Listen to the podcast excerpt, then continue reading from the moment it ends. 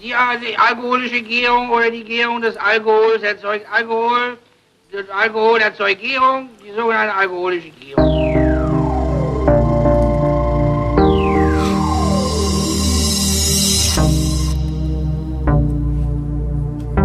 Wer redet, ist nicht tot.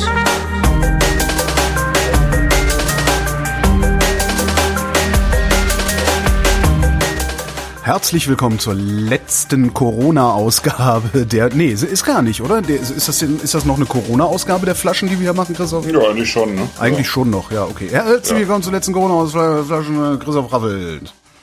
Oh, klein. Sehr schön.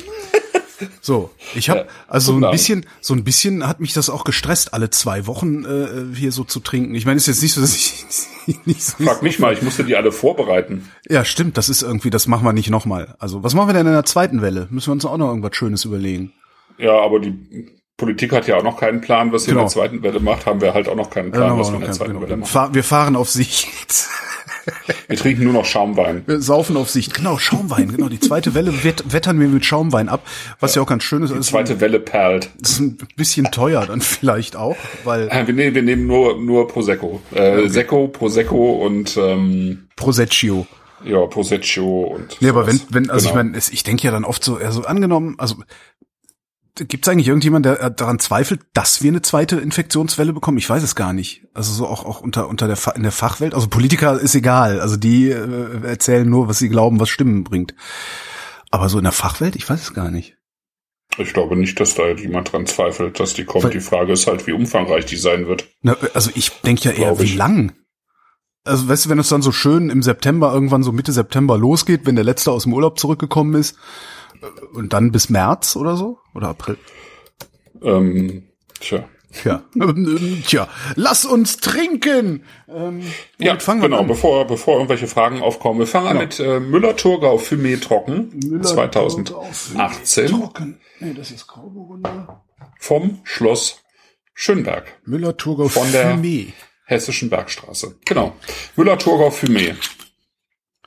Warum Fumé? Kann man direkt riechen, ne? also wenn man die, die Nase ins Glas hält, genau. Es wurde getoastet. Und letztlich kommt, kommt dieser Begriff halt daher, dass ähm, es ja in, in, an der Loire eben Puy Fumé gibt. Ah. Also neben Sancerre sozusagen, ähm, in diesem gleichen Bereich ja Puy Fumé bekannt ist für seine Sauvignon Blancs. Und ähm, dann kam irgendwann Robert Mondavi in den 60er Jahren äh, aus den USA rüber und wollte mal gucken, wie hier so Weinbau gemacht wird. Und dann hat er sich ähm, sozusagen in diesen, diesen äh, Puy mich verliebt als Moment, Stil. Moment. Ja. Ich dachte, Weinbau wird überall gleich gemacht. Was? Ja, also äh, ja, aber äh, die USA hatten ja kein, lange keine Weinbautradition mehr. Also die hatten okay. ja im, im 18., äh, 19. Jahrhundert angefangen und dann gab es aber ja die, ähm, dann durften die ja kein, keine Weine mehr her, also überhaupt keinen Alkohol mehr herstellen in der Prohibitionszeit. Ähm, und nach der Prohibitionszeit äh, waren halt fast alle äh, Weingüter mehr oder weniger pleite oder kaputt und ähm, da ist einfach nicht viel passiert. Mhm. Und tatsächlich gehörte aber Robert Mondavi oder die Mondavi-Familie überhaupt erstmal ähm, gehörte eben zu, zu denen, die dann praktisch nach dem Zweiten Weltkrieg wieder angefangen haben, sich mit dem Thema ernsthafter zu beschäftigen. Und dann, dann ist äh, Mondavi halt äh, nach Europa rüber und hat geguckt, was da so passiert, weil in den USA konnte halt kaum noch jemand ähm, auf einem, ich sag mal, moderneren Stand Wein machen. Mhm. Und witzigerweise ähm, war, war dann aber ja in den 60er Jahren in Europa also die wussten schon noch, wie man Wein macht, aber, aber die waren ja auch total hinterher damals. Ja, ne? Da ja. kam halt diese ganze Welle mit den äh, Chemikalien im Weinberg, dann wurden halt die Erträge erhöht ähm, und so weiter und so fort. Also kennt man ja, ne? Also, also bis in die, die tiefdunkle Zeit in die 80er Jahre hinein wurde das ja immer schlimmer in Europa. Pirot. ja. Äh, ja, genau, genau. Und der ist aber eben, der ist dann eben durch, vor allem durch Frankreich gereist, weil ähm, europäischer Weinbau ähm, also alles, was berühmt war, war ja Frankreich. Also es, äh, man, man, es gab ja sonst kaum irgendwo nennenswerten ähm, tatsächlich nennenswerten Weinbau. Also wenn man äh, Weinbücher aus dieser Zeit liest, dann geht's immer nur um Frankreich. Ja? Äh, und vielleicht mal um ein paar, äh, paar ähm, süße Rieslinger aus, aus Deutschland und ähm, so zwei, drei Weingüter vielleicht aus Spanien und auch nicht, nicht viel mehr aus Italien. Es ja? gab keinen nennenswerten Weinbau, heißt aber, es gab, es gab schon viel Weinbau, aber der war Ja, überhaupt nicht genau. mehr der Rede wert. der hatte keinen Ruf mehr. Ne? Also das, was im, im 19. Jahrhundert noch völlig anders war, in Deutschland jetzt vor allen Dingen, Deutschland, Deutschland war ja, im 19. Jahrhundert waren die Weine ja teurer als die aus Frankreich eigentlich. Äh, Das ist dann halt abgerauscht im, im 20. Jahrhundert komplett erstmal. Ne? Äh, Robert Madavi ist äh, eben auch ins Loire-Gebiet, ähm, fand diese, diese Puy Fumés toll, ähm, die eben diesen, also bei Puy Fumé kommt ja dieser, dieses Fumé, also dieses Rauchige, kommt tatsächlich eigentlich vom Gestein vor allen Dingen. Also von diesen äh, Feuersteineinschlüssen, äh, bekommen die Weine schon ein bisschen was Rauchiges. Und das kannst du dann natürlich ein bisschen durch Holzfassausbau noch ein bisschen äh, untermalen. Und äh, Mondavi hatte jetzt natürlich zu Hause in Kalifornien hatte der jetzt nicht unbedingt Quarzitböden oder Feuersteinböden. Und der hat dann eben äh, sozusagen die Fässer so ein bisschen rauchiger gemacht und hat dann seinen ersten Erfolgswein, hat er halt auch Fumé genannt. Aha. Ähm, daher kommt es eigentlich so ein bisschen, hat sich das so durchgesetzt. Ne? Und jetzt haben wir halt Müller-Thurgau Fumé heute. Ist eigentlich erstaunlich, dass man das darf, ohne dass Frankreich sofort irgendwie einen auf hier Kulturerbe und so weiter macht, oder? Ja, das kann, kann schon sein, dass sie das auch versucht haben, könnte ich mir schon gut vorstellen. Ähm, aber ähm, ja, das ist vielleicht dann doch ein bisschen zu viel, weil für mich selber ja auch so ein Begriff ist, der Ja, stimmt. ja, der ja auch eine gewisse Allgemeingültigkeit hat oder so. Ja, jedenfalls. Ich finde den relativ dezent in der Nase. Also Ja. nach dem ersten Aufmachen, ich habe den vor, weiß ich gar nicht, fünf Stunden oder so aufgemacht, weil du sagtest, man soll die ruhig vorher aufmachen. Da habe ich gedacht so, au, das ist ja aber ein bisschen extrem. Das ist das Extreme ist jetzt aber wirklich äh, angenehm Genau. verschwunden. Finde ich, finde ich auch, ne? Das ist am, am Anfang äh, ist es wirklich, äh, wirkt es ein bisschen getoasteter. Na, am Ähm, Anfang wirkt es billig, tatsächlich. Ich habe gedacht, oh, da, da hat er aber schlechte Auswahl getroffen. ist halt so ein bisschen Ja, so, genau. so wie bei Rossmann unten Brauchst im Regal. Gibt's bei Rossmann eigentlich noch Wein?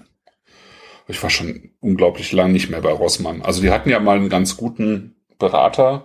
Ähm, die hatten tatsächlich mal ganz gute, also vernünftige Weine, sagen wir mal so, eine Zeit lang. Ähm, aber das ist jetzt auch schon, also dass ich das wusste, ähm, das ist jetzt auch schon irgendwie acht Jahre her oder Ja, zehn, ja. irgendwie, irgendwie so. Ja.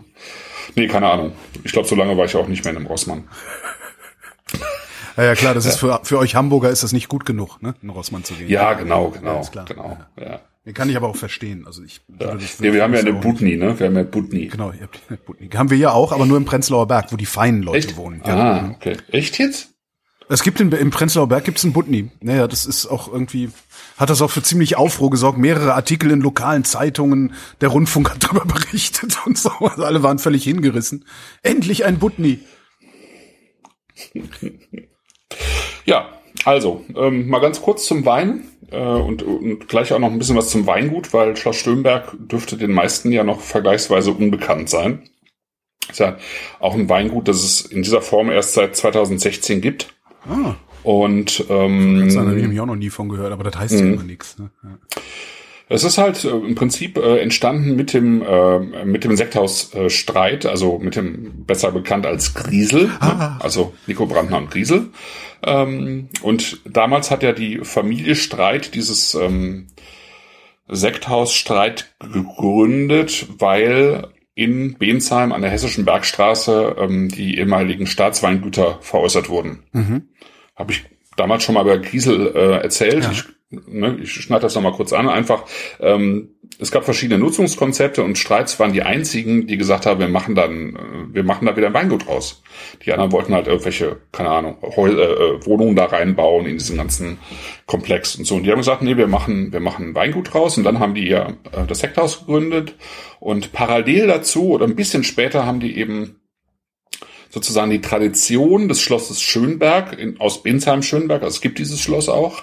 Ähm, aber das hat nur nominell, äh, sozusagen namentlich was mit dem Weingut zu tun. Aber sie haben sozusagen die äh, Tradition wieder aufgegriffen ähm, und gesagt, wir machen jetzt unter Schloss Schönberg dann eben auch ähm, tatsächlich ähm, Stillweine. ja. Ne?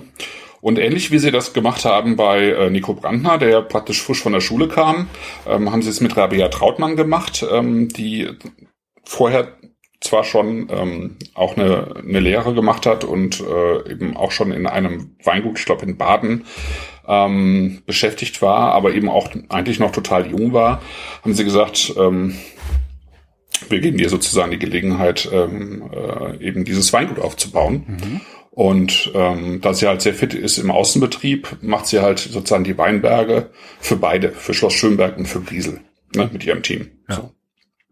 Genau. Das heißt, im Prinzip ist das erst 2016 entstanden, das ganze Weingut.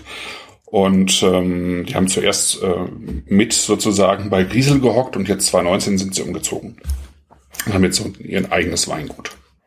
Das so, so ganz, ganz knapp äh, irgendwie so die Geschichte. Und bei Rabea ist es äh, äh, witzig, dass ähm, also der Nico kommt ja auch überhaupt nicht aus einer Weinbaufamilie und sie halt auch nicht. Die kommt aus Ostwestfalen und ist dann irgendwann äh, eigentlich ein Bierbrauer. Halt, ähm, ja. ja. eigentlich, ne? Genau. Ähm, hat halt vorher auch was anderes gemacht. Ähm, äh, Landschaftsarchitektur, ah, genau. Ja. Und ist dann irgendwann sozusagen Richtung Wein gegangen erst. Richtung Wein gegangen im Sinne von, äh, ist dann nach Geisenheim und hat er studiert oder ist zum Winzer und gesagt, bring mir den Scheiß mal bei, Baby? Ja, ich glaube eher das, tatsächlich. Okay. Mhm. Ja, genau. Also die hat die, äh, die Lehre im Weingut Engelhof gemacht in, in Baden, im Südbadischen und ist dann da auch geblieben. Genau. Und dann ähm, gab es irgendwie, ich weiß nicht ganz genau, wie das dann war, also das, ob es den Aufruf gab, also eine Ausschreibung für Schloss Schönberg oder äh, durch Kontakte. Jedenfalls hatte sie dann irgendwie mitbekommen, dass, dass da halt jemand gesucht wird und äh, und ich finde es schon unglaublich von diesen Streits, weil die haben sozusagen beide Weingüter eben äh, jungen Weinmachern anvertraut, die noch niemand kannte und die auch vergleichsweise noch wenig Erfahrung hatten. Mhm. Und ähm, vielleicht hatten sie wenig zu verlieren. Nur, ich glaube, die haben da schon ganz schön viel Geld reingesteckt. Also okay. ich meine, dieses, diese ganze Anlage da, Griesel, ist schon. Ähm, okay, schon, stimmt, aber das war ja, ja, ja, das war aber dann ja auch wirklich so ein Moonshot irgendwie, ne? Also viel Geld reingesteckt, mal geguckt und geilsten Sekt aller Zeiten gemacht. Ja, eben, das ist schon krass. Ne? Ja. Und ähm, ich finde, so, so wie der Nico halt äh, sehr, sehr schnell diesen Grieselstil geprägt hat, macht sie das halt mit den Weinen hier und äh, vor allen Dingen eben mit ihrem Einsatz, mit ihrem Holzeinsatz. Was ich ja ganz witzig finde, ist äh, ähm, die die Etiketten sehen seltsam aus. Also ich habe noch nicht so ganz verstanden, was das soll, was vielleicht auch daran liegt, dass ich überhaupt kein Mensch für, für also ich bin kein optischer Mensch. Ähm, sieht man mir ja auch an also das, ich verstehe das Etikett nicht so richtig. So, so, tut das so, als wäre es alt, obwohl es neu ist? Also ja, so ein bisschen. Ich würde sagen, es, äh, ich, ich weiß auch nicht warum, aber es hat mich irgendwie an Tim und Struppi erinnert, als ja! ich das letzte Mal gesehen habe.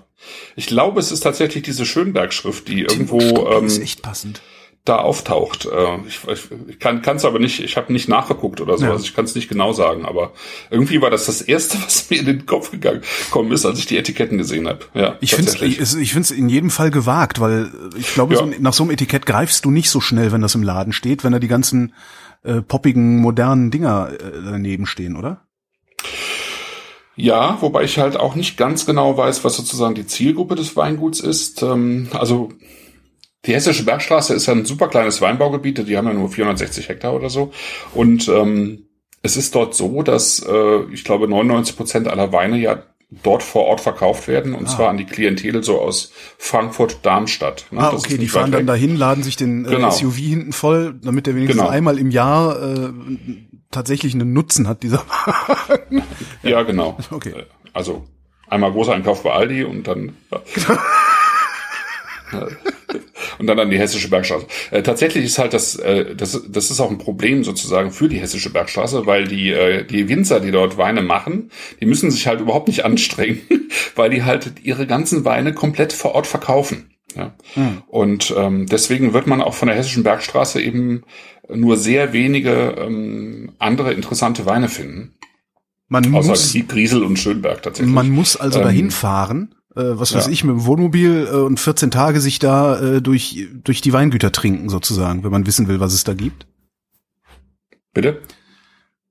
Ich sagte, man muss also dahin fahren, äh, vorzugsweise mit dem Wohnmobil und sich 14 Tage durch die Weingüter trinken, um, um rauszufinden, was es da alles gibt. Ja, ja, das könnte man machen tatsächlich. Aber ob das jetzt irgendwie wirklich viel Spaß macht, weiß ich halt nicht. Warum? Naja, weil das halt, ähm, also weil ich halt von, von Leuten weiß, die da wohnen, äh, leben, arbeiten, dass es da halt wenig interessante Weine gibt. Okay. Ich, ja, ich dachte schon, also du hättest jetzt irgendwie so eine komische, wärst zu irgendeiner komischen Psychosekte gegangen, die sagen, nein, nein, mit dem Wohnmobil durch eine Weinbauregion zu fahren und zu trinken macht keinen Spaß. Das ist ja, doch, des Teufels. grundsätzlich schon, aber es ist, okay. man muss halt wissen, worauf man sich einlässt. Also das wäre schon ganz gut. Alles klar. Okay. Ja, ja. Genau. So, und jetzt haben die halt auch tatsächlich 24 Hektar insgesamt. Das ist auch äh, gar nicht so wenig. Und ähm, davon haben die irgendwie sieben, äh, aus denen sie selber Wein machen. Und dann gehen auch mal sieben an Griesel, weil Griesel halt ähm, einfach schon der bekanntere Name ist und hm. ähm, die halt eben mehr gebrauchen können. Und dann äh, wird der Rest wird halt auch noch als Fassware verkauft sozusagen. Genau. Das so, so ganz kurz sozusagen zum Weingut. Ich, ich finde die in der Ecke super spannend. Ähm, das, als ich das erste Mal da war, dachte ich, das sieht irgendwie so ein bisschen aus wie Elsass. Mhm. Und ähm, tatsächlich haben die halt auch eine total interessante Bodensubstanz, so also sehr viel Granit vor allen Dingen. Das hier ist auch vom Granit. Und ähm, die Weinlage heißt Zwingenberger Steingeröll. Ja, ist schon besser manchmal, wenn man einfach Müller-Thurgau Fumé draufschreibt. Stimmt, ja, weil das andere klingt so ein bisschen faschistoid, finde ich. Ja. Also sehr deutsch, so Stackenblochen, ja. Zwingenberger Steingeröll. Gefällt mir, gefällt mir. Ich habe, ja. ich weiß nicht, ob das daran liegt, die Heuschnupfenzeit hat jetzt bei mir wieder so richtig heftig angefangen. Das heißt, ich nehme auch wieder Ach Medikamente okay. und Spray und so. Das okay. äh, könnte sein, dass es daran liegt, dass ich nicht so viel rieche. Vielleicht habe ich auch eine Covid-19-Erkrankung, aber nee, ein bisschen rieche ich. Aber ich finde, dass ich riech nix. Was würde ich da riechen? Also ich rieche schon was, aber das ist so, das verpufft so in meiner Nase. Oder ist das ja. vielleicht der Trick bei diesem Wein? Ja, nö, ich äh, finde schon, dass er nach was riecht, aber es ist, ähm, also ich, ich finde, er riecht so leicht cremig. Er hat äh, recht ja. viele zitr zitrische Noten. Also es geht schon von der Zitrone so ein bisschen über vielleicht sogar Kumquat hin mhm, zu, mhm. zu Grapefruit dann finde ich, hat er ein bisschen was von, also es ist eine ganz leichte Ananasnote, was mit Sicherheit mit dem Holz auch zu tun hat. Die kriege ich nicht mehr mit. Ah, Zitrisch kriege ich noch mit. Also cremig, zitrisch ja. kriege ich mit, Ananas kommt nicht mehr bei mir mit. Ne? Und dann, dann hat er, ähm, dann hat er einfach noch so ein, so ein bisschen auch, ähm, mm.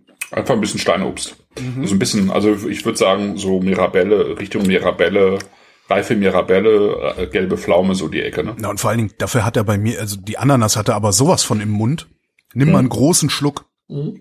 Mhm. Also. So, und dann, genau. Wein Hawaii ist das. Genau, und warum habe ich das ausgesucht? Ähm, überhaupt? Trotz der Etiketten sozusagen. Nee, ich finde die Etiketten ja schon auch witzig. Einfach. Ja, also auf irgendeine ähm, ja.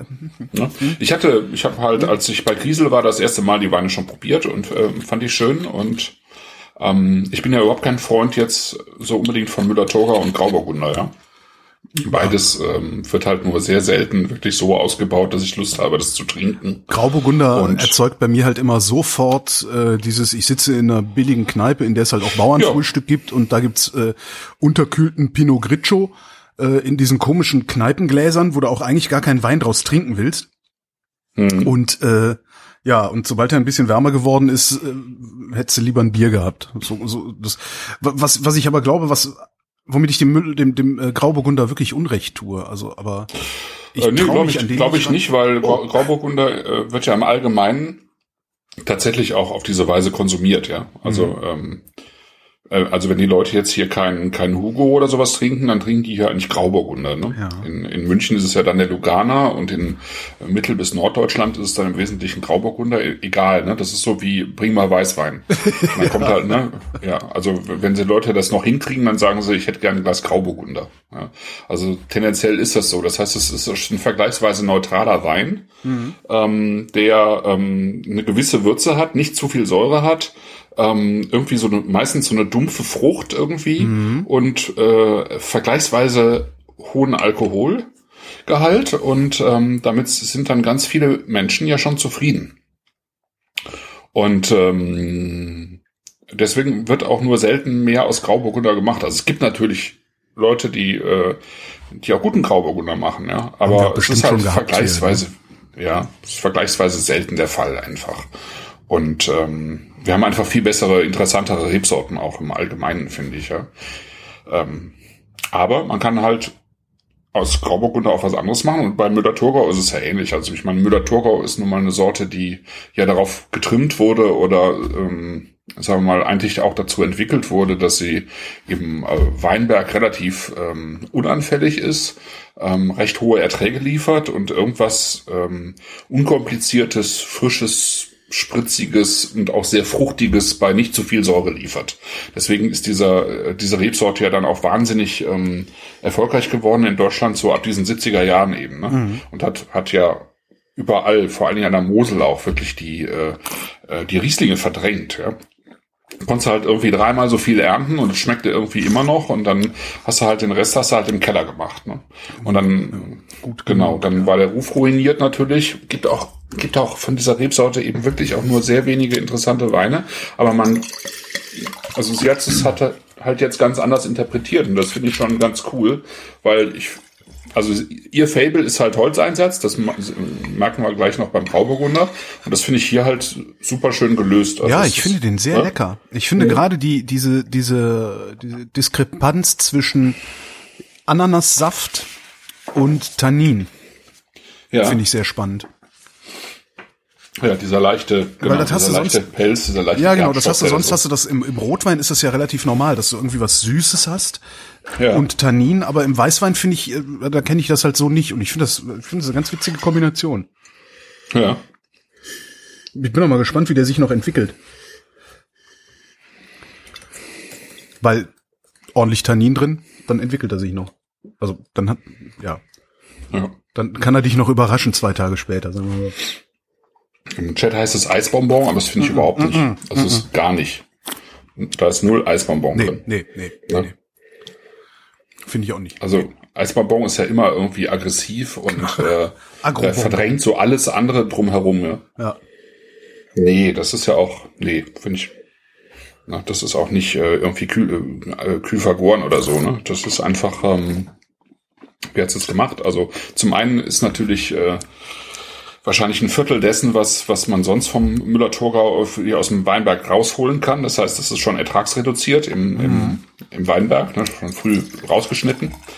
Und ähm, dann eben, wie man das auch bei äh, heutzutage bei Chardonnay oder so guten Chardonnay macht, ähm, wenn es es ja zulässt, Ganztraubenpressung, ähm, was einfach nochmal eine etwas andere Substanz in den Wein bringt und dann eben spontan vergoren in ähm, Barrique, also 228 Liter und äh, das doppelt die doppelte Größe, aber alles gebrauchtes Holz. Mhm. Ist kein neues Holz mit drin.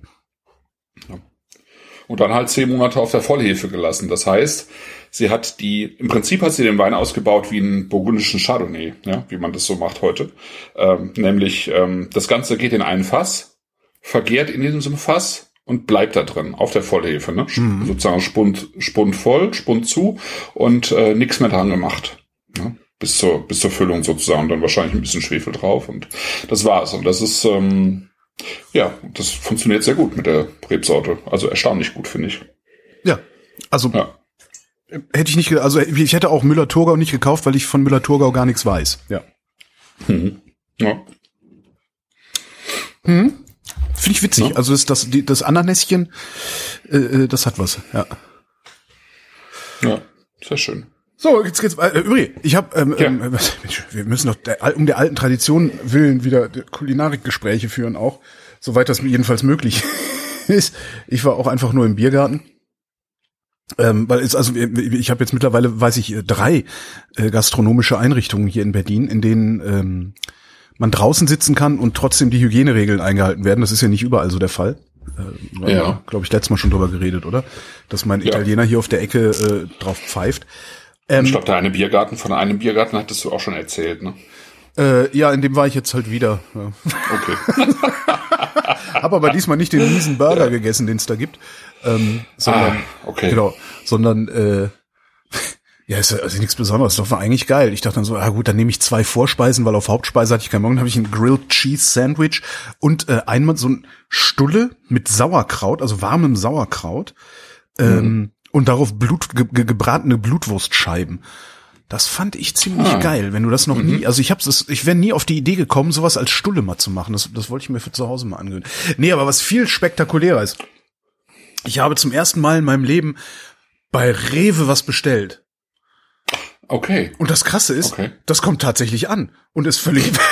also, das finden jetzt alle wahrscheinlich irgendwie so, oh Holger, komm mal an in der, in der Gegenwart. Aber ich habe bisher natürlich hier so Wein bestellt und dann so bei Maître Philippe was bestellt oder hier dann irgendwie bei den Ökos in Brodowin und so. Aber so in einem ganz normalen Supermarkt habe ich noch nie irgendwas bestellt und dachte, das probiere ich jetzt mal aus, auch alleine um den stationären Einzelhandel zu bestrafen dafür, dass da die Maskenpflicht nicht durchgesetzt wird. Ich bin, Ja. ich bin total begeistert davon. Also Und äh, wie, wie läuft das? Also gibt es so, so ein so ein Bestellformular, wo wirklich Nee, alles. So eine App. Ich hab, hast du Ja. Geht wahrscheinlich Ja. auch auf der Webseite. Und dann guckst du halt so, ja hier, ich brauche äh, äh, anderthalb Kilo Kartoffeln, ich brauche ein Kilo Zwiebeln, ein bisschen hier Paprika, habe ich bestellt, weil ich noch bestellt Tomaten. Äh, Aber wenn du jetzt zum Beispiel Butter bestellst, da haben die ja zehn verschiedene Varianten. Sind die dann alle aufgelistet? ja, genau. Suchst dir einfach Ja, sind alle aus. aufgelistet. Okay. Ja. Ja. Kannst- Suchst du einfach welche auch, klickst halt so an, musst Ja. dann irgendeinen Mindestbestellwert vollkriegen. Ja, und dann lässt du dir den Scheiß liefern, inklusive auch alles. Tiefkühlzeugs, äh, Schnaps, äh, die haben alles. Total klasse, Ja. mache ich jetzt immer. Komme ich gar nicht mehr raus. So, äh, Ich war, ich war ja auch unterwegs. Ne? Ich war ja tatsächlich unterwegs. das musst du nach der nächsten Flasche erzählen, damit wir überhaupt noch was anderes zu erzählen haben als Wein. würde ich auch sagen. Ja. äh, das, ähm, das heißt, wir trinken jetzt äh, Wir trinken jetzt, würde ich sagen, ähm, Fürstenlager Grauburgunder. Fürstenlager. Ja. Das ist die, äh, die Flasche mit Korken, während die anderen beiden ja Billig sind. äh, Schraube haben. Fürstenlager Grauburgunder. Äh, kommt eben aus dem Auerbacher Fürstenlager, ne? also nicht aus Auerbachs Keller, also im Prinzip schon, aber vorher war er im Fürstenlager. Ähm, schlechter Wortwitz, ich weiß, aber ich habe den ähm, noch nicht mal richtig für, ach so, Auerbachs und ach ja, ich Ja, das, Auerbachs Keller halt das- Faust und so. Ja, nee, ja, ich- ja, ist nicht angekommen, ich weiß. Nee, aber- hab ich, ich wusste das vorher schon, aber ich konnte es trotzdem Ich nicht habe, warte anders. mal, habe ich, warte mal, habe ich hier, warte, hier.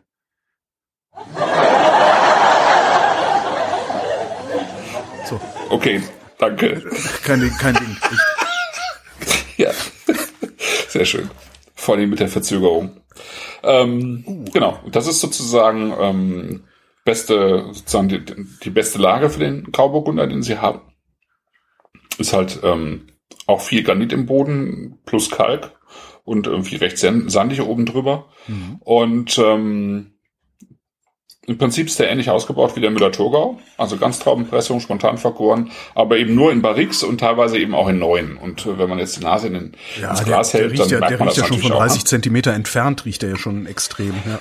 Genau. Und ähm, das ist 2016, das heißt, es ist im Prinzip der erste Jahrgang, den sie auch gemacht hat, tatsächlich. Was ich auch ganz cool finde. Also, das ist wirklich Jungfernjahrgang und direkt irgendwie so ein Ding rausgehauen. Das habe ich auch, glaube ich, vor, äh, dann vor zwei, drei Jahren das erste Mal probiert, irgendwie bei Griesel. Das ist auch, auch sehr interessant, Ja. vor allen Dingen in der Nase dieses, dass du hinter dem Holz die Spontanvergärung riechst. Ja. Finde ich auch. Das ist echt ganz, äh, ganz Das ist spannend. Witzig.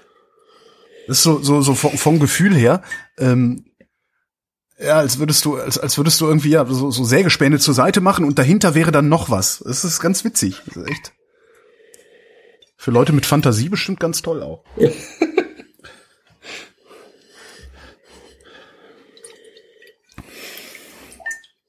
Aber mehr ist da nicht, ne? Da ist das Holz, da ist die, da ist das Holz, das ist die Werkstatt. Ja, ich finde, da ist schon, Ja?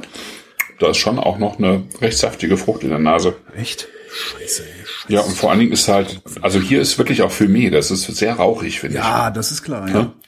Das Also meine ich mit Holz. Sehr, also okay, ja, naja, ich kann mich da nur Ja. immer nicht so ausdrücken, weißt du. ja. Genau, der Chat sagt Butter, das finde ich auch. Das ist fast Butter. wie Bratbutter so ein bisschen, also wie, wie angebratene Butter.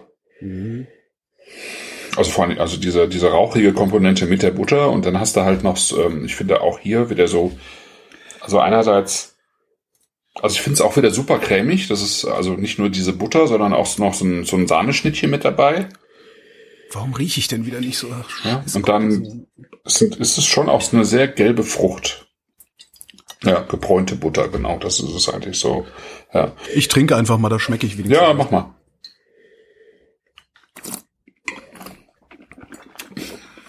Mhm. Mhm.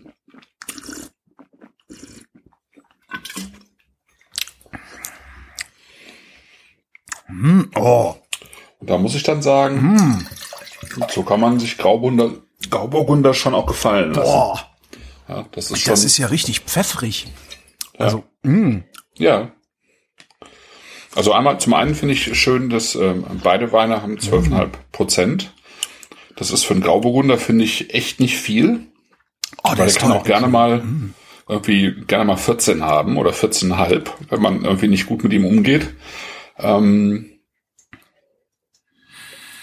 Und dann ist hier dieses Holz natürlich viel, ähm, viel stärker im Vordergrund, aber es ist Ja, aber einfach ein sehr gutes Holz. ist nicht aufdringlich. finde ja, ich. genau. Und es ist genau, es ist nicht aufdringlich. Es formt diesen, also prägt diesen Wein, aber es ist nicht aufdringlich. Und es, ähm, ich finde, diese Rauch, rauchige Aromatik passt zu dem Rest ganz hervorragend. Mhm, Und auch eine schöne Länge. Ja. Chat sagt, riecht so wie das Blaue vom Ratzefummel. ja, witzig. Ja, da ist was dran. Also Mhm. äh, jetzt es ist halt immer so, ne? Wenn du es dann im Kopf hast, riechst du es auch. Also oft ich, ich oft meistens. Ja, ich wäre jetzt auch, also ich meine, hätte ich das jetzt blind im Glas gehabt, wäre ich, glaube ich, als letztes auf Grauburgunder gekommen. Ja. Das ist, äh, ich weiß gar nicht, worauf ich gekommen wäre, aber es Schade, ich wollte gerade fragen. wahrscheinlich Chardonnay. Ist alles schade. Als Chardonnay. Aber ich, also was ich wirklich auch am Gaumen super gerne mag, ist dieses, ähm, also dieses Pfeffrige, was du sagst, überhaupt dieses Würzige. Da ist ja auch noch so ein bisschen Tabak mit drin. Ähm, da ist auch noch so ein bisschen was eben von, von Zitronen, Orangenschalen oder Grapefruitschalen mit drin.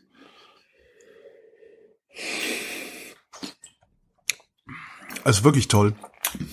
Hat halt so diese, so diese, diese, also, so aus dem Holz, die Weine, die haben ja oft so eine, so eine Gefälligkeit, ne? Diese Vanille, Karamell, cremig Gefälligkeit Ja, ja. halt so, ne? Ja, Weshalb also, die, weshalb genau. die, die kalifornischen Weißweine ja auch so gut gehen hier im Supermarkt. Ähm, Ja, weil es halt auch damit- süß wird. ja, ne? und damit kommt der aber, Süß. was ich halt lustig, der kommt damit halt auch, ne? Ja. Und hört dann sofort damit auf. das finde ich total, total abge, ja, sehr Ja. schön. Und ich finde auch dieses, Mhm. diese, diese Süße, der hat ja auch eine ganz leichte Süße. Mhm. Also äh, so eine Extraktsüße auch. Aber die hört, genau, die hört eben auch ganz schnell wieder auf. Also es bleibt schon sozusagen auf der Zungenspitze, aber ähm, das geht nicht mit äh, weiter in den Schlund sozusagen. Mhm. Und ähm, Er ist aber nicht, ich finde auch die Säure super, ja. Ja, ja, also, es ist, der ist- ähm, also es ist ein super stimmiger Wein. Der ist insgesamt, der ist relativ, also der ist recht anstrengend. Also jetzt nicht nicht im Sinne von, äh, nee, anstrengend ist das falsche Wort. Nö, das ist so einer- komplex. ja, über den will man halt Also, reden. Ne? Ja, ja, ja. Ja. Ja. Ja, finde ich richtig gut. Ich könnte mir aber auch vorstellen, dass so nach ein paar Glas der mir ein bisschen auf die Nerven gehen würde. Hm. Ja, mal gucken, was der in ein paar, was er in zwei Tagen macht oder so. Mhm. Also irgendwas, also der ist, der ist wirklich toll. Irgendwas stört, also es, er ist nicht zum Saufen, sagen wir mal so. Also es ist kein Zechwein. Nee, Ne? Also nee, ist kein Zechwein. Aber das ist halt, das ist auch nicht darauf angelegt, ne? ja, Das sind, ähm, also stimmt super, super. also da kannst du gleich eher den, den vielleicht noch den Spätburgunder Rosé nehmen. Ähm, aber das- also das ist jetzt wirklich nicht drauf angelegt. Das ist halt auch ein, das ist ja auch ein Wein, den du zum Essen trinken kannst. Ja, also Wild. das äh, funktioniert ja super mit Sachen, die ähm, tatsächlich auch eine Beurre Blanc oder eine cremige Soße haben. Äh, Carbonara, und- das, das zu einer Carbonara. Oh, Zum Beispiel. Oder? ich habe keine genau. Spaghetti, ich habe alles für Carbonara. Nee, ich habe auch keinen Speck. Hast auch keine Sahne für die Carbonara, ne?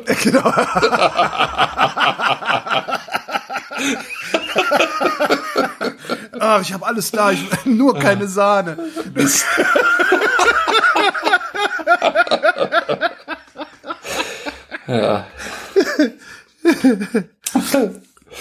Ja. Ähm, wo, wo, wo warst du denn unterwegs? Ich schenke mir noch mal gerade nach. Ja, schenk lieber nach. Ich war ja in Rheinhessen. Ja. Ähm, ich bin zur Eröffnung des äh, Reifekellers bei HO Spanier und äh, also Battenfeld Spanier und Kühling Gilot, also äh, gefahren. Eigentlich hatte ich das, also ursprünglich war das angedacht, das zu verbinden mit einer Veranstaltung, die ich in Würzburg gehabt hätte, für die deutsche, also für die Sommelier Union. Und die habe ich aber ja dann ins Netz verlegt. Das war diese Loire-Geschichte letzte Woche Donnerstag, weil das halt nicht stattgefunden hatte äh, vor Ort. Aber sie haben halt die, ähm, diesen, diese Reifekellereröffnung dann in so einer kleinen Gruppe gemacht und ähm, eben auch mit Abstand und und so. Und das war sehr schön. Ich habe das dann eben verbunden mit äh, Kundenbesuch und mhm. zwei Podcasts aufgenommen und ähm, ähm, den Carsten Saalwächter besucht. Das ist der Winzer aus dem letzten, aus der letzten Unterhaltung, die ich irgendwie bei mir veröffentlicht habe. Ähm, das hatten wir ja irgendwie sozusagen auch ähm, Corona-mäßig über Internet aufgenommen. Ja. Und wir hatten uns vorher halt noch nie getroffen. Das haben wir jetzt einfach mal nachgeholt. Ja, das hat einfach äh, total gut getan. Also es war richtig schön. Ähm, zumal eben äh, die Buttonfeld Spaniers ähm, einfach tolle Gastgeber sind. Mhm. Ich habe die irgendwie ähm, erst letztes Jahr so ein bisschen besser kennengelernt. Und ähm, vorher waren die mir immer irgendwie, weiß ich nicht, also es war immer irgendwie eine äh, Distanz sozusagen. Ja. Ähm, und seitdem schätze ich die enorm, die beiden.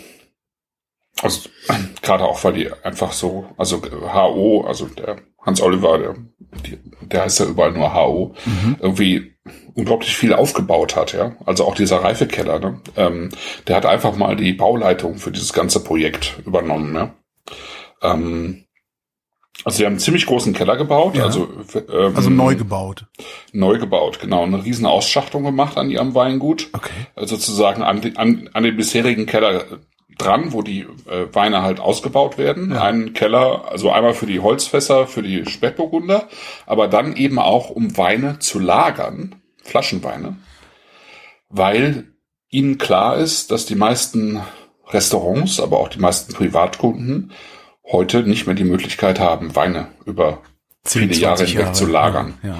Und da er halt erfolgreich ist mit dem, was er tut, und er hat dieses Weingut praktisch zwar mit Geld, aber von null Ende der 1990er Jahre aufgebaut. Mhm. Also da war schon Geld in der Familie, aber der hat das ganze Ding einfach mal hochgezogen und ähm, gehört heute zu den Top 4 äh, Winzern in Rheinhessen, würde ich sagen. Ähm, ja, hat er ähm, hat er das ganze Ding da eben jetzt hingesetzt oder die beiden und der hat halt ähm, schon die Bauleitung sozusagen bei seinem eigenen Haus oder bei deren Haus irgendwie übernommen und jetzt eben auch bei diesem Reifekeller. Das finde ich schon irgendwie cool. Das ist schon cool. Das heißt, der reift dann da seine Weine selbst und verkauft die dann auch unter Marktpreis oder?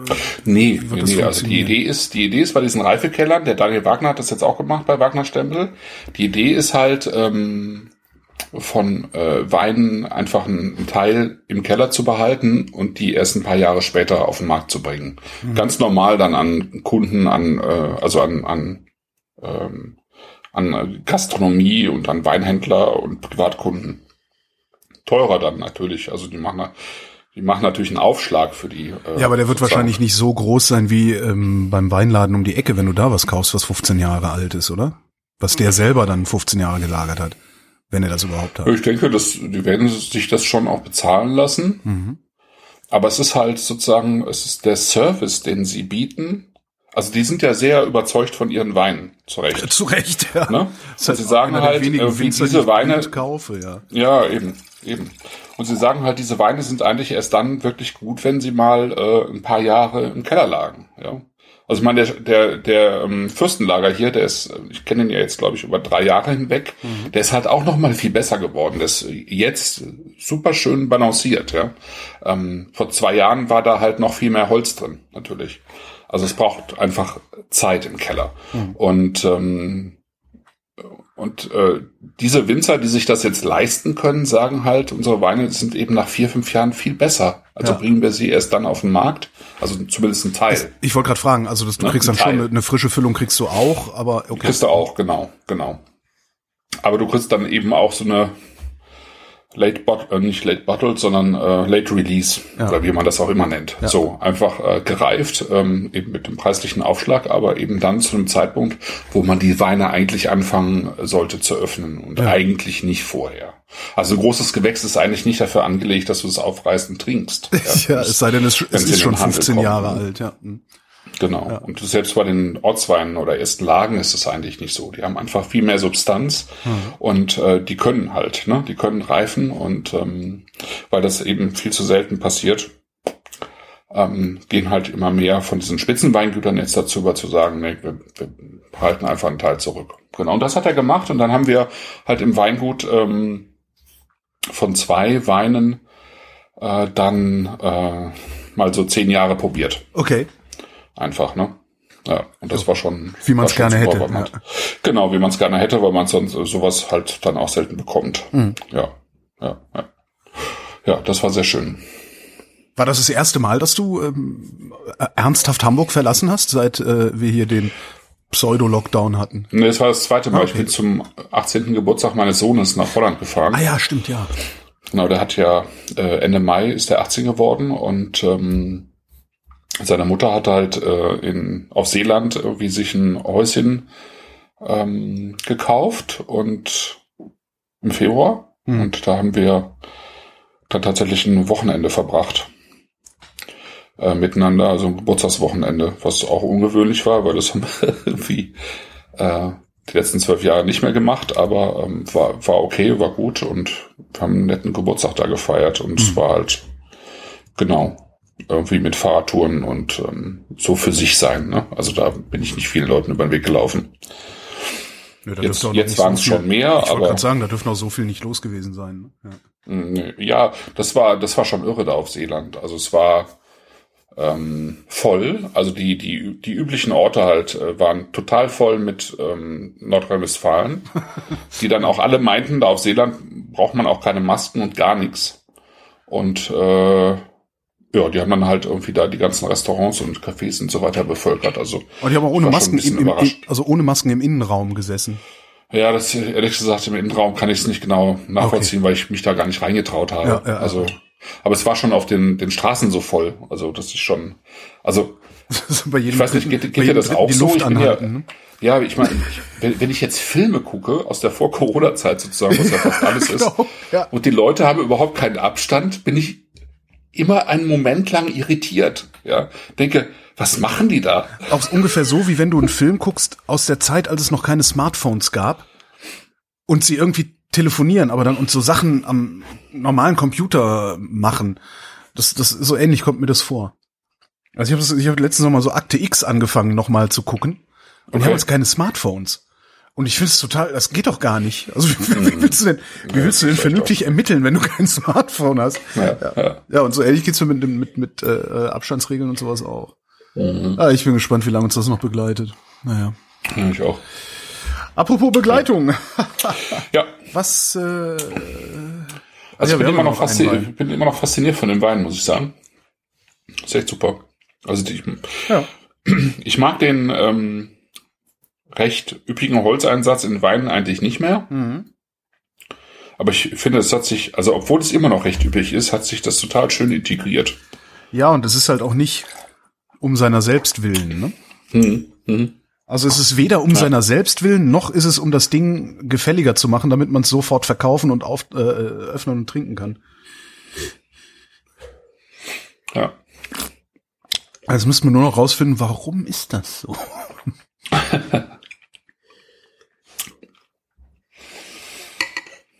ja, super. Also es ist, ähm, das ist schon eine Kunst irgendwie, finde ich ähm, gut mit Holz umzugehen. Also gerade wenn man es so ein bisschen stärker einsetzen will, wie sie, wie, ähm, wie sie das tut, ähm, da muss man schon ziemlich genau wissen, was man tut, damit das irgendwie so funktioniert, wie es hier funktioniert.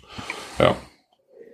Hm. Und da bin ich wieder fasziniert davon, dass sie das doch mit vergleichsweise wenig Erfahrung, die sie vorher gesammelt hat, das irgendwie schon so hinbekommen hat. Also die Streits haben auf jeden Fall mit äh, Nico Brandner und der Rabia Trautmann echt einen guten, guten Sinn gehabt. Ja. Also ich schenke mir jetzt mal den Rosé ein. Ah ja. Weil ich dachte, wir machen, wir nehmen den Wein, äh, der sozusagen am frischesten ist und jetzt eigentlich keinen ähm, äh, keinen offensichtlichen Holzeinsatz hat. Ähm, nehmen wir einfach mal zum Schluss. Zum Schluss, wenn er am wärmsten ist auch. ja, der riecht wie ein Rosé.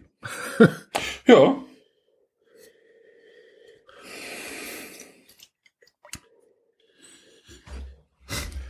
Das ist äh, 11% Alkohol, also das ist wirklich auch nicht viel, das ist recht, recht früh gelesen. Ne?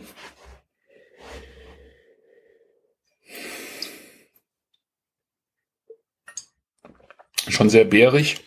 Auch so tatsächlich so Richtung Erdbeere und Himbeere in der Nase, ne? Ja, dafür ist er mir, dafür ist er, das, das kommt nicht mehr bei mir an. Ich bin jetzt da an einem Ah, okay. Punkt, wo, äh, Die Nase zu ist. wo, nee, nicht zu, aber einfach unempfindlicher geworden ist. Ja. Also ich okay. vermute, das liegt an diesem, ich nehme halt so ähm, Cortison-Nasenspray. Mhm. Ähm, ich vermute, dass das daran liegt. Ja. Ich hoffe.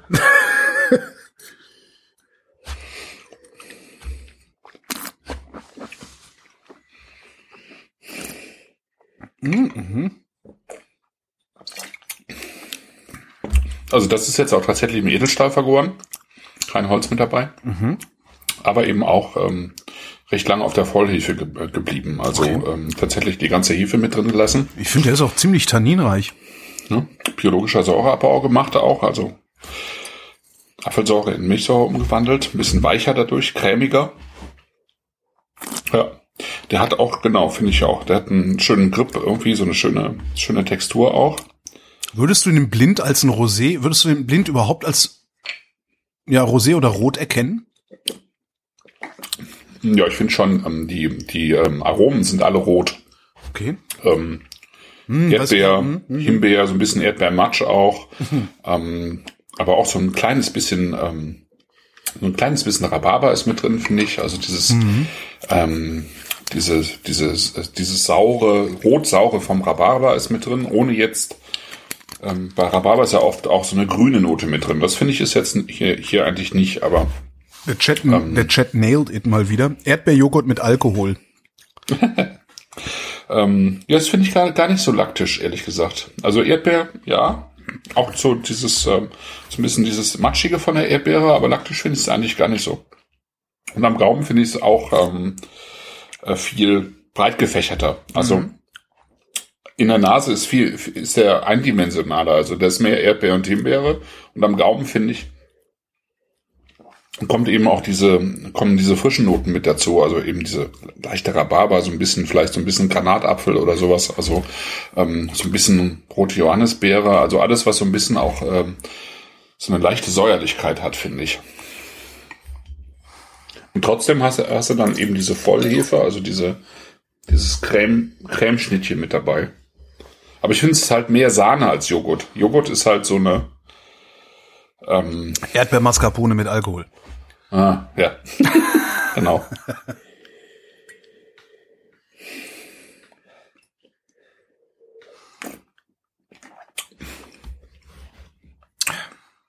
Finde ich schön. Hat, ähm, Ja, aber, durchaus Substanz, äh, der aber es, ich ähm, krieg das gerade in meinem Kopf noch nicht so ganz deckungsgleich. Der, der, das ist in meinem Kopf kein Rosé. Weißt du? Ich weiß nicht mm, warum, aber ich, wenn ich ein Rosé im Glas habe, auch mit der Farbe, der, der ist ja recht hell. Äh, Ja. ich würde was komplett anderes erwarten. Jetzt frag mich bloß Okay. bitte nicht was. Und die Frage ist jetzt, was du äh, sozusagen für eine Idee von Rosé so grundsätzlich hast. Ähm, weißweiniger. Mhm. Ja, verstehe. Ähm, das ist, ja, ja. Eher so Blanc de Noir sozusagen. Ja, also genau, ja, ge- ja, ja, Mhm. genau. Und mit noch ein bisschen, so ein bisschen was Mineralischeres oder so. Mhm. Mhm. Noch frischer eigentlich. Ja, genau, genau. Säurebetonter, ne? Ja. Das irritiert mich gerade ein bisschen. Mhm. Und ich denke die ganze Zeit, aber was würde ich denken, wenn ich ihn mit zu Augen trinke? Ich weiß es nicht. Mhm. Ja, das ist tatsächlich, ähm, Weil für Rot ist er, ja, wahrscheinlich wird man drauf kommen, dass es ein Rosé ist, weil er ist für einen Roten nicht rot genug mhm. und für einen Weißen nicht weiß genug. ja, in gewisser Weise ist das so, ja, genau. Und ich glaube, es ist einfach, ähm, also der, dies- der Stil dieses Weinguts ist halt genau der. Also das sieht man jetzt schon bei den, diesen drei Weinen dann tatsächlich bis zum Rosé, dass es kein Weingut ist, das so diese äh, starken Säuren und die Primärfrucht äh, pusht, ja, sondern eben viel, also wirklich mit, mit langem Hefelager arbeitet, eher cremigere, etwas vollere Weine äh, produziert, allerdings ähm, angenehmerweise eben mit, mit vergleichsweise niedrigem Alkohol. Also es, es hat nicht die, die Schwere von, von spät gelesenen Trauben, Ja.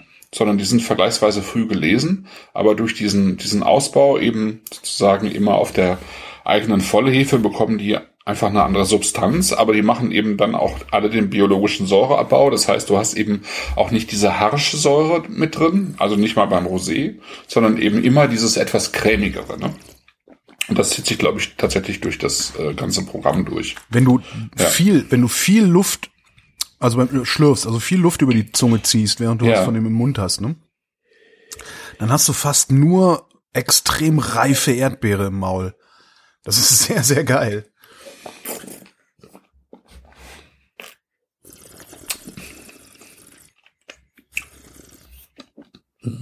Ich finde, mm,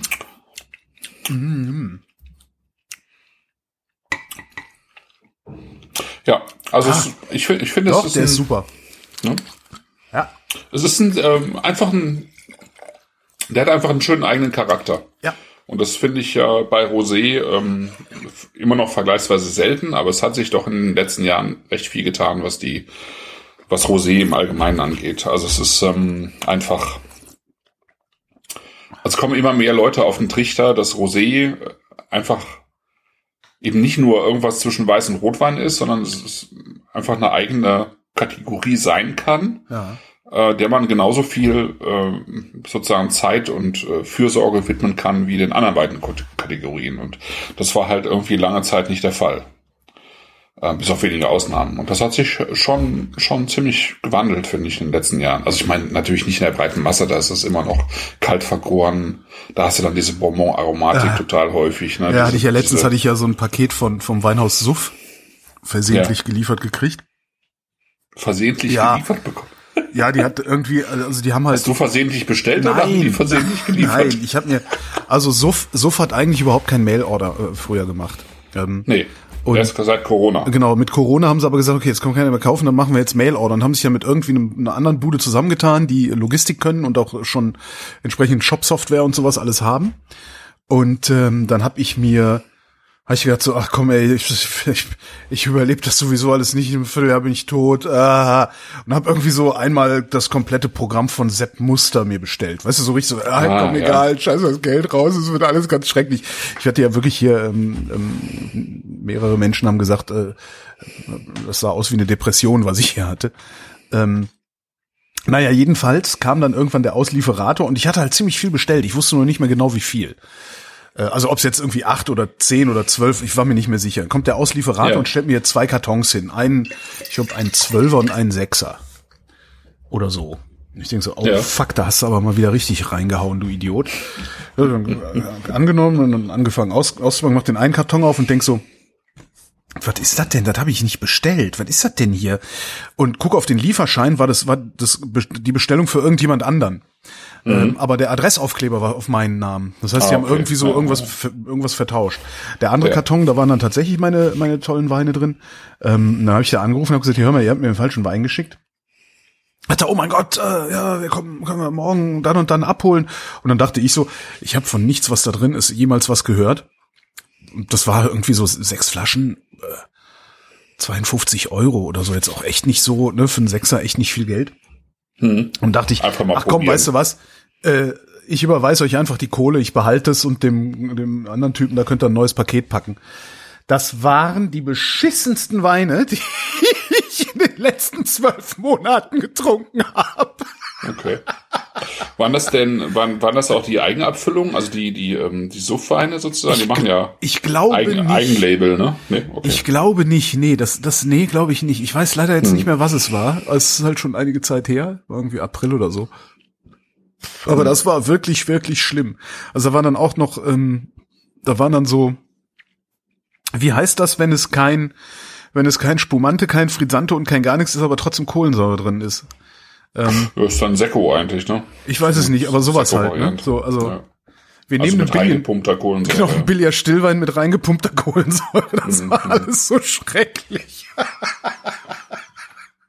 naja, äh, Ja, ich meine, vor allen Dingen, man kann, selbst das kann man ja auch vernünftig machen. ach, das war selbst wahrscheinlich auch gar nicht so schlecht, aber, Aber, ich bin halt da auch verwöhnt Ist mittlerweile. auch schon verdorben, ne? Ja, also Von Flaschen verdorben. Ja. Ja, so ist es. ja. So. Ich habe mir angewöhnt, immer noch mal zum ersten Wein zurückgehen, zurück, ähm, Entschuldigung, zurückzugehen, zurückgehend zu. zu wollen, Das war der zurückgehen billige- zu wollen. Genau. Der MT. Ja, so langsam bin ich auch auf. Ich habe jetzt noch eine Woche und dann habe ich zwei Wochen Urlaub.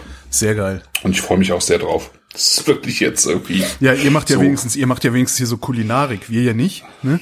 Nur, weiß ich nicht, die Kulinarik könnte sich äh, darauf beschränken, äh, Austern an der Küste mit einer Flasche Muscadet zu genießen, was aber auch nicht schlecht ist. Ich hau dir aufs Maul. ja, wir, wir haben es also wir haben es tatsächlich geschafft, also es ist ja praktisch nichts mehr irgendwo hinzufahren.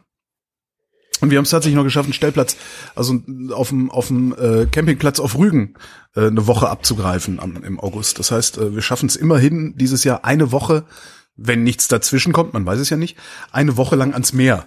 Das äh, ist ja, Ja. auch schon mal ganz schön. Und äh, das ist halt Campingplatz in Mecklenburg-Vorpommern. Da brauchst du halt nicht zu glauben, dass du da irgendwelche kulinarischen Abenteuer. Doch, doch. Und zwar so richtig. Also Abenteuer schon, Abenteuer. ja, genau. Ui, Ja, ui, ui. Ja, abenteuerlich ist das. äh, Ja. Nee, ähm, also wir, wir kochen dann halt viel selbst. Ich habe dieses, ich habe gedacht, ich habe dieses Kochbuch von Stefan Paul, äh, der hat so ein Festival-Kochbuch geschrieben, ja, ja, ja. was ja eigentlich auch ein Camping-Kochbuch ist. Ähm, und das fängt schon an damit, wie du deine Kühltasche so packst, dass du über mehrere Tage das, was weiß ich, am dritten, also selbst am dritten Tag noch Fleisch auf den Grill werfen kannst, weil das halt zwischen den Tiefkühlerbsen oder so ähnlich gelegen hat und sowas. Und ich habe schon überlegt, ob, ob wir nicht einfach zum Spaß ähm, mal dieses Kochbuch hernehmen und den ganzen Krempel, den der da kocht, einfach ausprobieren, weil wir sind ja auf dem Campingplatz, ist ja wie Festival, nur halt mit richtigen Klos. Ja. Ja, aber kulinarisch wird da überhaupt nichts gehen. Austern. Ja, ich meine, die kriegst du da halt überall Ja. in der Bretagne. Und ähm, dann gibt's natürlich äh, Crepe. Ähm, und ansonsten haben wir ja einfach einen, einen Herd und ich koche ja gerne auch im Urlaub. Ja, ja eben. Ja, das ist halt, also das Schöne ist halt, wenn du, wenn du in der Bretagne bist, du musst ja noch nicht mal gerne kochen müssen, um auf dem Markt tolles Essen zu kriegen. Das ist ja so Ja. ein bisschen so, zumindest das Bild, was ich von Frankreich habe. Du gehst da auf den Markt und bekommst tolles Essen. Hier gehst du auf den Markt und kannst froh sein, wenn, wenn äh, ja, wenn das nicht derselbe, dasselbe Zeug ist, was vom Großmarkt auch der Aldi geholt hat, nur halt zum dreifachen Preis. Ne? Ja, ja, ja. Das ist ja so ein bisschen. Also du musst halt auf den Markt fahren, weil die ähm, tatsächlich, wenn du in die in die großen ähm, Hypermarché oder Supermarché Ja, gehst, äh, da ist ja die Durchsetzung mit Danone und Nestlé Ja, so unfassbar in. Frankreich mittlerweile. Das ist ähm, Aber ich gehe trotzdem gerne rein. Also ich gehe sehr gerne in diese in diese Carrefour und wie sie heißen, ähm, weil die so anders sind als deutsche ja, ja, Supermärkte. ich auch. Also ich es- gehe sowieso total gerne in Supermärkte, Ja, ja, in anderen Ländern, um zu sehen, was es so gibt. Am liebsten in England. Ne? Also ähm, da gibt's einfach so so tolle Sachen immer noch auch heutzutage. Ähm, ich finde, die haben so eine Klasse teilweise die englischen Das stimmt, Supermärkte. Ja, ist echt. Ja. Ah, das wäre ja, da da beneide ich dich jetzt ein wenig drum, aber ja gut. Aber Ja. für eine Woche, also ja, wir haben genau eine Woche Zeit. Und das in die Bretagne von Berlin aus, äh, das ist das Nee, ist äh, das ist schon von Hamburg krass, aber ja, ja. Aber gut, für Wir wollten zwei, eigentlich hier eine Wochen- Fahrradtour durch, durch Norddeutschland machen, also Mhm. hier um Hamburg rum, aber als wir dann gehört haben, dass eigentlich alle nach äh, Norddeutschland wollen, also an die Küsten, Mhm. haben wir gedacht, nee, lass mal. Mir ist auch kaum zu bezahlen. Ich habe auch so noch nach Ferienwohnungen geguckt und sowas. Das ist alles, äh, also wirklich, du zahlst dann halt für eine Woche, für eine Woche an der Ostsee oder an der Nordsee, du bist halt 1500 Euro teilweise los. Also wenn du so ein bisschen dichter ans Wasser willst, und das ist ja Wahnsinn. Also dann, dann lieber nicht. Und dann finde ich eine Woche am Campingplatz eigentlich auch ganz schön. Nee, für, für 14 Tage, also wenn wir tatsächlich 14 Tage richtig Zeit gehabt hätten, hätte ich gesagt, okay, komm, wir fahren runter. Also fahren auch nach Frankreich irgendwie, aber das, das, das lohnt nicht. Da bist du irgendwie zwei Tage unterwegs. Ja, Ähm, ja. Äh, pro Richtung, also vier Tage unterwegs und bis dann drei Tage da. Ah. Ja. Nee, also ich meine, nee, das ist verrückt. Das ist natürlich echt verrückt. Dann, dann ja eher nach Polen. Ja, aber, aber ähm, ja, ich weiß. Hat kulinarisch ja. jetzt auch nichts zu bieten. Also ich hab, ich, ich würde halt so gerne mal nach Frankreich und ich war so selten in Frankreich und ich würde eigentlich gerne äh, ständig nach Frankreich, aber irgendwie ist in mein ja. Leben bisher ist so gelaufen, dass ich das nie wirklich geschafft habe. Also die einzigen wirklichen Frankreich-Erlebnisse waren, als wir, als wir, zusammen ja. da waren halt. Das war mhm. so mein Frankreich. Und dann irgendwann mal mit mhm. 15 oder sowas, eine Woche in der Partnerstadt unserer gemeinsamen äh, Grundschulstadt. Ja, ja, Grundschuld, ja genau. Aber sonst, äh, ja. Nee, das schaffe ich immer nicht. Das heißt, äh, dieses Jahr gibt's ja, ich bin überhaupt froh, dass wir dieses Jahr überhaupt noch was irgendwie, also weil wir hatten 2020 eigentlich abgeschrieben.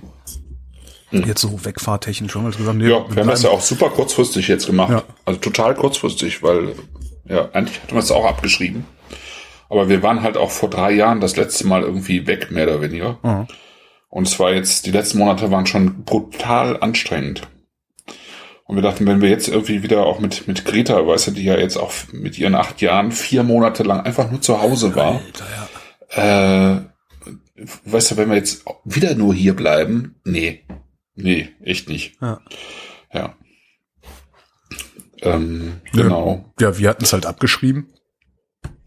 Aber gesagt, wir bleiben halt in Berlin und fahren hier zum See oder, oder Biergarten oder weiß der Geier was. Entsprechend gefreut habe ich mich dann heute, äh, als ich diese Reservierung noch, also diesen, diesen Platz noch gekriegt habe. Ja.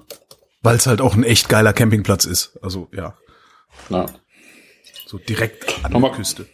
Ja, ja der, der erste kurz. Wein. Hast, ja. du, hast, du noch, hast du noch mal eingeschenkt? Ich, ich habe schon wieder ausge... Warte. Ah, okay.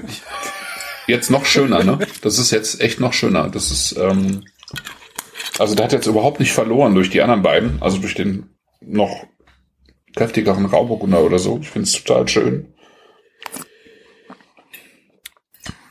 Mm. Also dieser Ausbau mm. auf der Vollhefe tatsächlich, der gibt diesem Wein so viel Substanz. Das habe ich noch nicht verstanden. Äh, Vollhefe. Ja, also pass auf. Genau. Ähm, wenn du also das, ich glaube, das übliche in Deutschland eigentlich einen Wein zu vergehren ist, ähm, du schmeißt halt irgendwie, also beim Weißwein ist es so, du, du presst halt die Trauben, ja. du lässt die so ein bisschen kalt sedimentieren, das heißt, ähm, der, die Trubstoffe fallen auf den Boden, du nimmst den Saft, vergehrst den, ne? So, entweder eben spontan oder mit, mit Reinzuchthäfen und dann ist der, der Wein vergoren und dann ist eigentlich das übliche, ähm, so nach Geisenheimer Lehrmeinung, ähm, dass du den äh, in gewissem Maße filtrierst und dann, mhm. also grob filtrierst, so dass du dann nur noch die Feinhefe hast mhm. und äh, den eben mit der Feinhefe ausbaust. Also das heißt, du, du ziehst den ab aus diesem ähm, Behälter, wo du den vergoren hast, in, in einen anderen Behälter, ähm, schickst ihn halt durch diesen groben Filter, so dass eben nur noch die feinen Trubstoffe drin bleiben und dann wird er eben über ein halbes Jahr oder dreiviertel Jahr ausgebaut da dort. Ne? Ja. So. Das hier ist ähm, die Idee, dass du dir ein Fass nimmst, du füllst ähm, den Saft rein, äh, lässt diesen Saft spontan vergehren und der Wein bleibt in diesem Fass, bis er auf die Flasche kommt.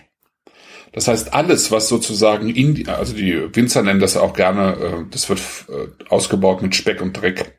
Also alles, was hm, sozusagen mit der, ja genau, alles, was, was innerhalb dieser äh, Gärung ähm, ähm, sich angesammelt hat, also das sind, das sind ja Hefen drin, mhm. ähm, ähm, alles an Sedimenten bleibt in diesem Fass. Ja, und das setzt sich natürlich nach unten hin ab, aber es bleibt halt in dem Fass. Wenn man jetzt äh, das Ganze auf die Spitze treiben will und einen super cremigen und vollen Wein machen will, dann rührt man diese Hefe immer mal wieder auf. Das nennt man dann im französischen Batonnage. Ah. Das wird aber heutzutage nur noch, also ich würde sagen, nur noch recht selten gemacht, weil man diese, diese super üppigen, hefigen Weine eigentlich nicht mehr so mag. Ja. Aber allein die Tatsache, dass dieses, diese ganze Vollhefe und nicht nur die feine Hefe, sondern wirklich alles, was ähm, bei der Gärung eine Rolle gespielt hat, in diesem Fass bleibt, sorgt einfach dafür, dass diese Weine zum einen eben dieses cremige, stärker cremige bekommen, aber eben auch, finde ich, nochmal eine andere Tiefe.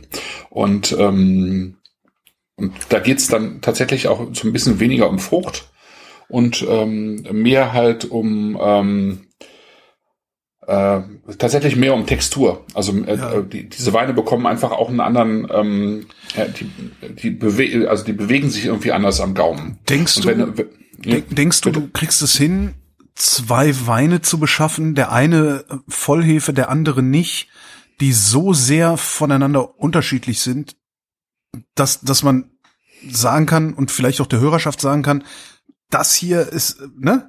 Also genau da verläuft die Trennlinie zwischen diesen beiden Weinen. Ja. Denkst ja, du, das, das muss man gucken. Das, da können ja, wir mal eine Sondersendung machen. ja, ähm, vielleicht kann ich das sogar. Ja, ich muss mal gucken.